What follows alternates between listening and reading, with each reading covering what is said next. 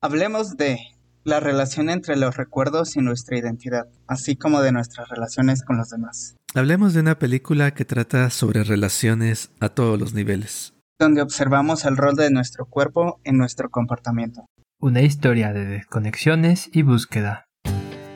Bienvenidos a Diáquefo, Filosofía y Anime, el día que reencarné como filósofo.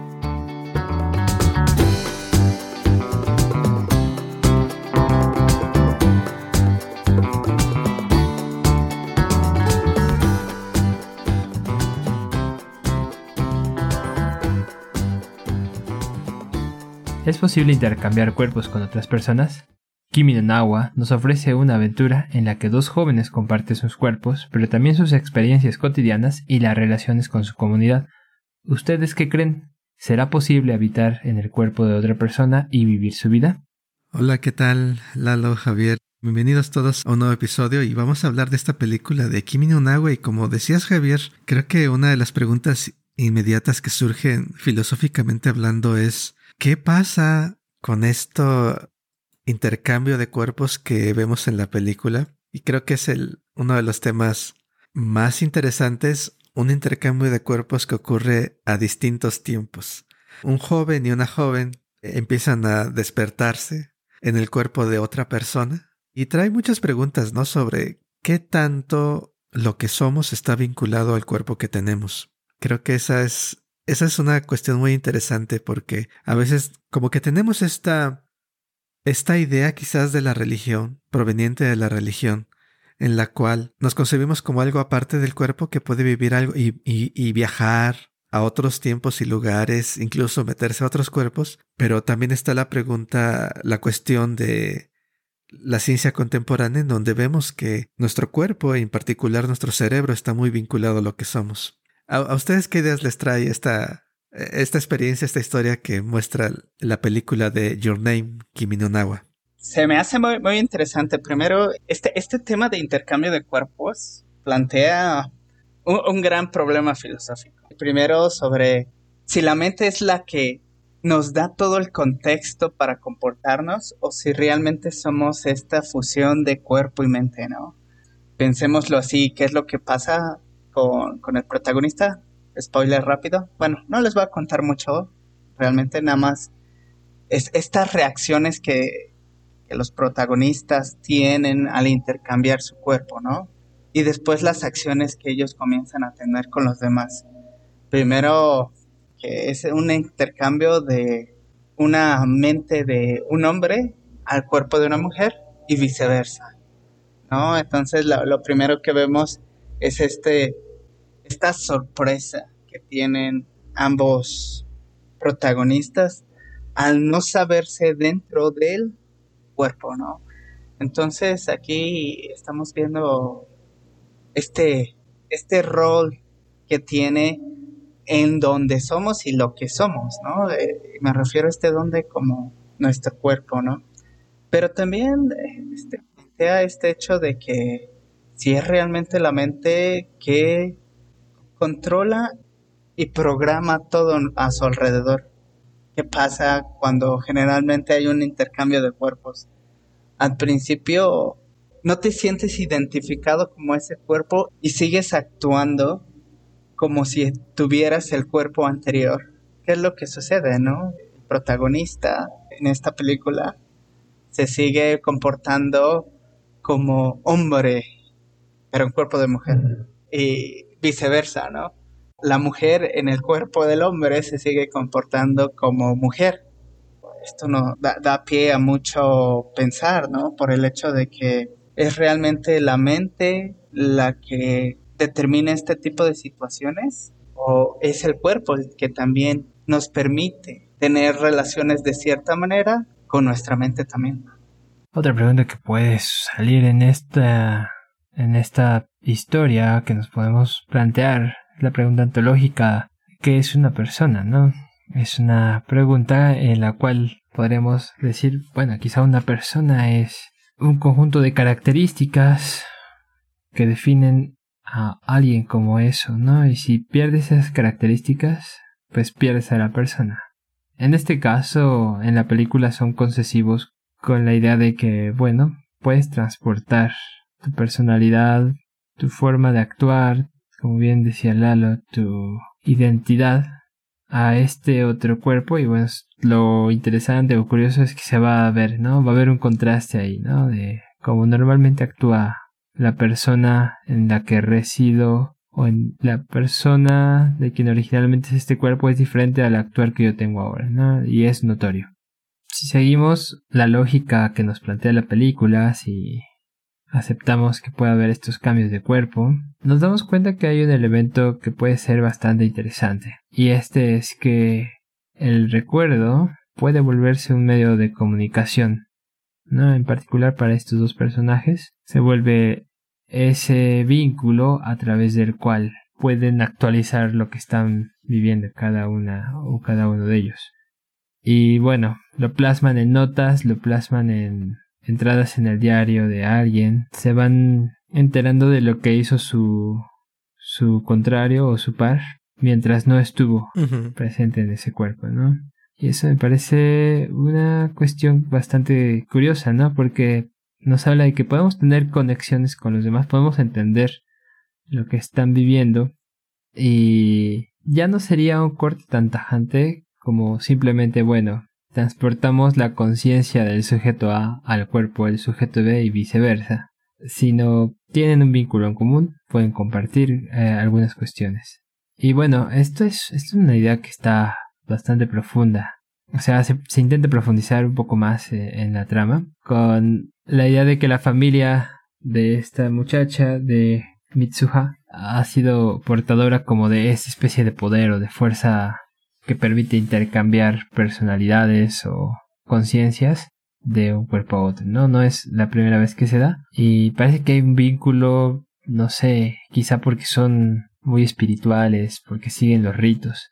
Es interesante. Así es, y respecto a lo que acaban de comentar sobre la parte del cuerpo y la experiencia del cuerpo, a mí me recuerda un personaje de, del anime que acabamos de hablar apenas en, en un episodio anterior sobre en el anime de Soy una araña y que hay un personaje en particular donde este tipo de relación cuerpo-identidad, aunque no lo no se ve tanto en el anime, ocurre algo similar. Un hombre en cuerpo de mujer. ¿Hasta qué punto el cuerpo determina a la mente? O determina el espíritu, o determina el alma. Y para mí es, es interesante este personaje, es el personaje de Kanata o Katia en, en Soy una araña y que hasta qué punto te cambia, te transforma la experiencia de tener cierto cuerpo en cuanto a cómo te comportas, cómo te sientes. Y yo creo que es muy interesante ahí pensar desde ahí, desde el, la determinación o podríamos decir eh, hasta qué punto el cuerpo, las transformaciones del cuerpo, el accidente del cuerpo determina esto que llamamos preferencia, gusto o incluso podemos hablar en términos más generales de identidad.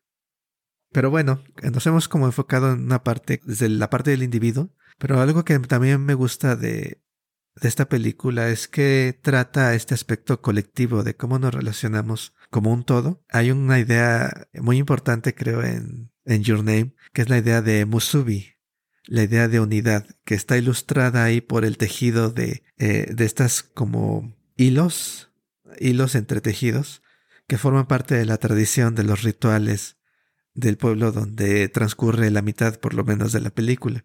Trata sobre cómo es la integración entre las diferentes partes del mundo y nosotros, lo que hace Musubi. Musubi es unir, conexión, conectar gente, conectarnos nosotros con la comida, conectarnos, nosotros el mismo vivir en el tiempo, el tiempo es Musubi. Esta unidad que en la película se ve muy claramente representada en la unidad, en la conexión entre Taki, que es el chico, y Mitsuha, que es la chica, que es una conexión a través del tiempo.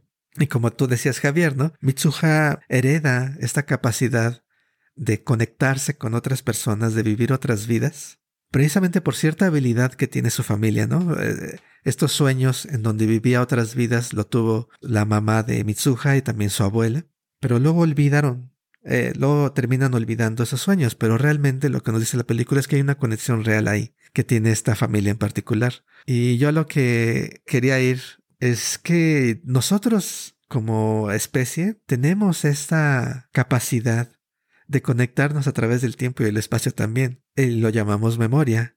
Obviamente lo llamamos eh, libros, lo llamamos relatos, lo llamamos tradiciones, pero todas estas cosas son conexiones que a través del tiempo y el espacio nos han dejado gente que viene de atrás. Y entonces, no sé si como si esta idea lo corresponda, pero como que leer un libro, leer una historia, es vivir otra vida. Es meterte en, en la piel de otras personas y expandir es como volver a vivir desde otra perspectiva y a veces esos relatos, sea en libros, sea en películas como esta, sea en series de televisión incluso, te permiten conocer o entender a, otras personas que son distintas de ti. Parte importante luego de entender a personas que, que son diferentes se da a través de las historias porque nos permiten vivir esa vida.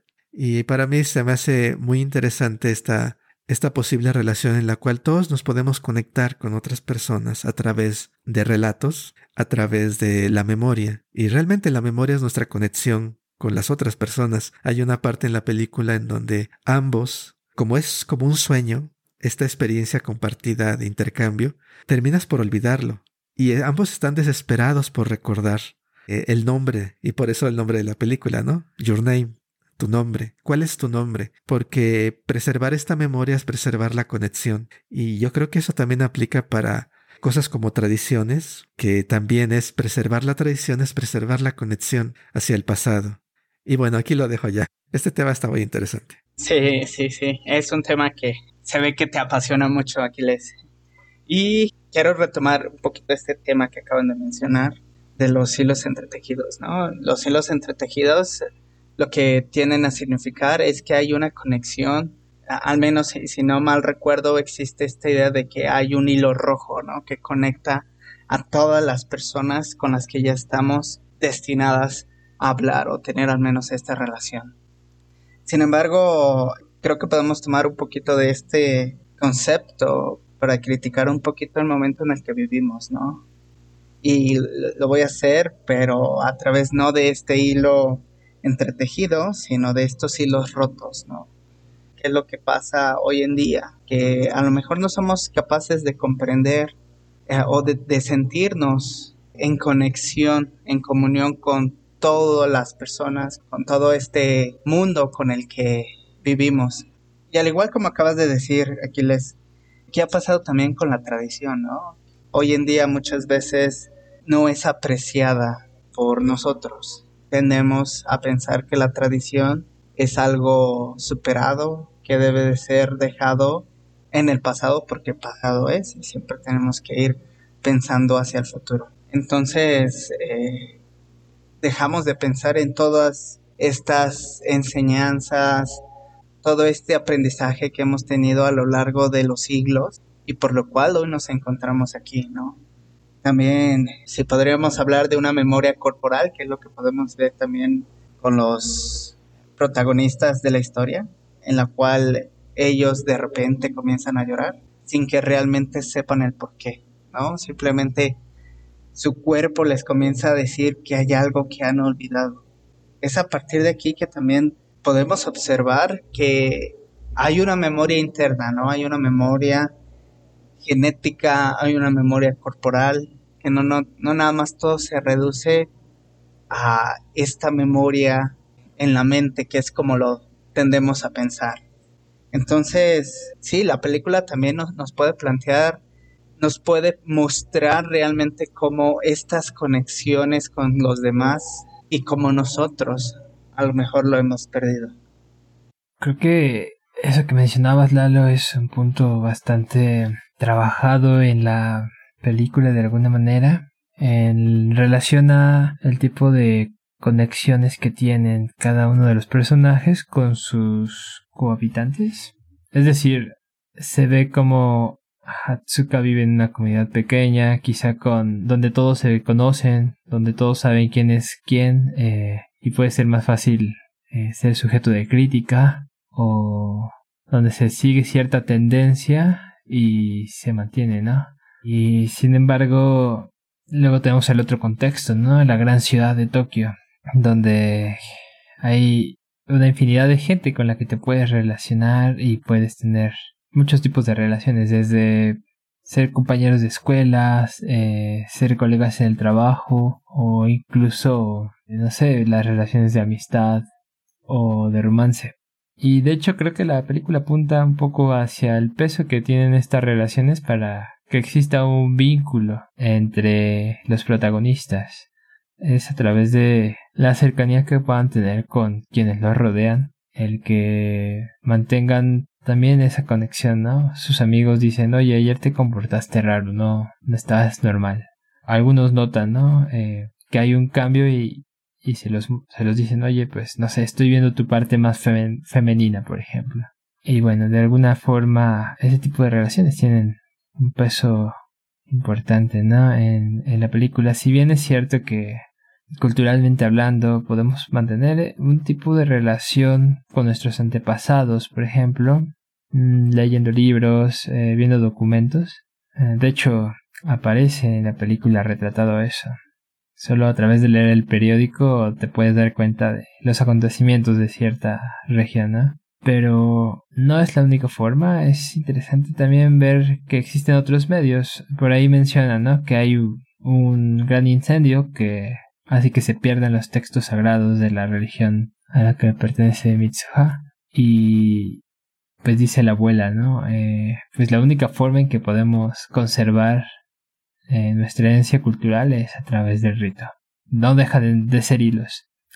Nos podría llevar al punto de plantearnos si hubiera una gran catástrofe hoy día, por ejemplo, y se perdieran muchísimos de los documentos, eh, mucha de la información que se ha tenido eh, de fácil acceso, ya sea con internet, ya sea a través de libros, grabaciones, todo tipo, perderíamos completamente la cultura. Pues yo pienso que no. Siguiendo la interpretación de la película, creo que nuestras acciones también definen ese tipo de conexiones, esa herencia cultural, y la van construyendo además. No, no es algo estático, no son piedras sagradas que nunca van a mutar, ¿no? Eh, cierto, hay cambios. Tampoco quiero decir que todo vaya a para bien, ¿no? En todo momento, un personaje curioso es el papá de Mitsuha, quien, justo de tener cierto tipo de vida, se pasa a la política y bueno, y ahí, ahí vemos que hay un cambio importante, ¿no? Otro tipo de relaciones. Pues bueno, creo que la película nos quiere decir que estas relaciones forman parte de lo que nos define como personas, ¿no? Y sin ellos quizá no podríamos tener esta identidad. Muy bien, y para ir terminando, Recuperando lo que acaban de decir, eh, la memoria corporal y la memoria que no es, digamos, intelecto o basado en lenguaje, cuando se pierde, se pierde el contenido, se pierde la explicación que tú decías, Javier, en el incendio, eh, se queda la forma, se queda el rito, no saben exactamente qué significa, pero lo seguimos haciendo. Puede parecer absurdo, ¿no? En, en, en esta, en esta concepción quizás intelectualizada o intelectual o centrada en, en el lenguaje que tenemos ahora. Hablamos de, no sé, de cultura, inmediatamente pensamos en cosas que son escritas, pensamos en explicar el mundo y inmediatamente pensamos en, en ideas, en cosas que se pueden expresar, en conceptos. Pero eso nada más es un fragmento, ¿no? Hay una gran cantidad de cosas que son corporales, son acciones. Y tiene que ver, yo creo, también con la religión. Eh, la religión en Occidente ha estado basada en el logos, en la palabra, en creer algo en, el creer algo en palabras. Y en Oriente hay una tradición menos intelectual de la religión que está más basada en la acción, en el rito, en el cual no es cuestión tanto de creer, sino es más bien de seguir la práctica, aunque no sepas muy bien lo que, eh, no tengas una representación intelectual de esa práctica. En ese sentido, decir y pensar si hace sentido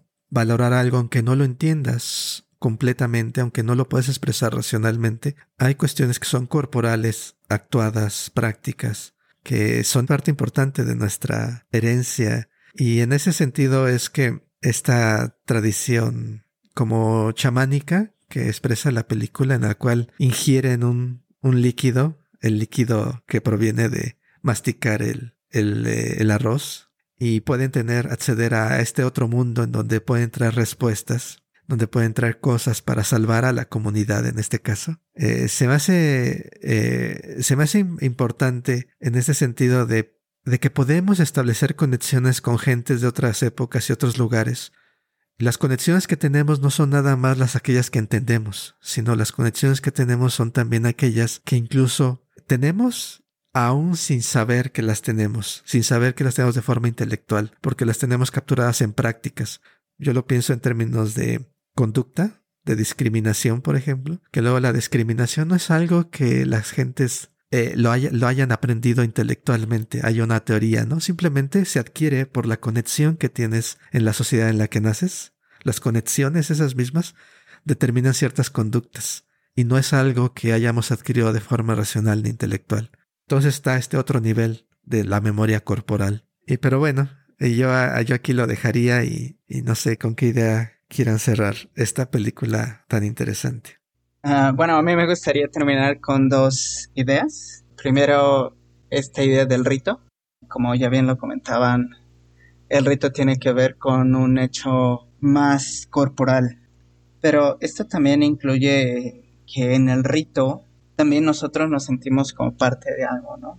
Si por ejemplo pensamos en los ritos que los antiguos pobladores de América tenían, Muchas de las veces estos ritos eran con el afán de convocar fuerzas espirituales, ¿no? O si lo vemos en la película, también el rito es con el afán de sentirse en contacto o pedirle algo a la naturaleza, ¿no? Esto implica en sí la idea de que te sientes parte de algo, de, de un más allá de sí individuo, que es lo que pasa con la postura general que tiene la tecnología, ¿no? La tecnología nos viene a presentar esta idea de que hay algo allá afuera, hay un objeto del, cual nosotros podemos modificar, podemos dominar. En cambio, el rito nos pondría esta perspectiva de somos parte de la naturaleza, ¿no? También ah, sobre este comentario del rito, también me gustaría comentar algo que, que dijo Javier que también nuestras acciones definen algo. Las acciones con nuestro cuerpo. Esto me hace recordar mucho algo que dijo Sartre. Eh, si bien saben, soy un gran fan de este filósofo y cada vez que puedo lo traigo a colación. Eh, y pues hoy me, me, gustaría darme un poquito de tiempo para comentar algo. No les traigo la cita tal cual porque realmente es muy complejo lo que dice Sartre. Sinceramente hay veces que ni siquiera lo entiendo, pero está súper genial lo que dice. Y esto relacionado un poco con el tema que con el cual comenzamos, nuestra relación alma-cuerpo. Una de las cosas que dice Sartre es que realmente no existe una relación como tal entre alma y cuerpo. ¿Por qué no existe una relación como tal? Y no es porque esté pensando en términos de hay un alma y hay un cuerpo par. Por el contrario, lo que dice es que no podríamos pensarnos sin ser cuerpo. Otros dice que somos cuerpo, mente, juntos al mismo tiempo, incluidos, embuidos en uno mismo. Y es por eso que nosotros también tenemos una repercusión en el mundo, porque nuestra forma de pensar va con nuestro comportamiento que tenemos en el cuerpo y a través de este es que nosotros podemos cambiar el mundo. Con nuestros pensamientos y acciones cambiamos el mundo. Esto lo pueden encontrar en su más famosa obra, El ser y la nada, de Jean-Paul Sartre. Para quien quiera adentrarse un poco más en, este, en estos terrenos de la filosofía, otra vez, el libro es El ser y la nada, de Jean-Paul Sartre. Pues está la recomendación, como siempre, si no han visto la película, echen un vistazo. Es una película que vale por muchas razones verla, desde que es una obra visual hermosa, muy bien hecha en relación a la música, a la trama también muy bien desarrollada. Si no la han visto vale la pena. Y si ya la vieron vuelven a ver que ya saben que no van a perder su tiempo, todo lo contrario. La van a disfrutar mucho. Y ciertamente, ¿no? Eh, pues obras como esta nos abren la oportunidad de que podamos pensar, reflexionar, e imaginar acerca de condiciones o situaciones, por ejemplo, preguntarnos qué es, qué es lo que define que algo sea una persona y no otra cosa, y de qué manera nuestras relaciones, de qué manera nuestras conexiones eh, con quienes nos rodean, también forma parte de esa identidad. A su vez, si no somos parte de una identidad más grande, ¿no? Quedan cuestiones en el tintero, pero es una gran oportunidad para que ustedes, nuestra querida audiencia, se tomen el tiempo de analizar, pensar, reflexionar y comentar las ideas que les vengan cuando vean esta obra. Así es, totalmente. Y pues están las recomendaciones y está la pregunta de en nuestra época y nuestra y por nuestra época creo que me refiero no a las últimas décadas, sino quizás a los últimos siglos hemos estado centrados en en el individuo y también centrados en la parte intelectual. Y creo que está, está la pregunta, ¿no? ¿Qué tal si hay algo tan valioso como la parte racional en lo no hablado? En lo que, en lo que es en lo que ocurre en el cuerpo tradicionalmente llamado así. ¿Y qué tal si podamos pensarnos eh, como, como partes de un solo organismo? ¿Ustedes qué piensan? ¿Creen que podamos pensarnos en lugar de partes aisladas como partes de un todo. Eh, esperamos sus comentarios como siempre. Al igual, ¿ustedes qué rol creen que nuestro cuerpo juega en la percepción que tenemos de nosotros mismos? Y pensando en este hecho de que podamos considerarnos como un solo organismo, ¿qué podríamos hacer para fortalecer estas relaciones con los demás? Pues ahí quedan, están como siempre las vías de contacto. Estamos en filosofía y anime gmail.com Está también nuestro sitio web, por supuesto, filosofiayanime.com. Muchas gracias Javier, muchas gracias Lalo, como siempre, por estas charlas tan interesantes. Un placer estar aquí.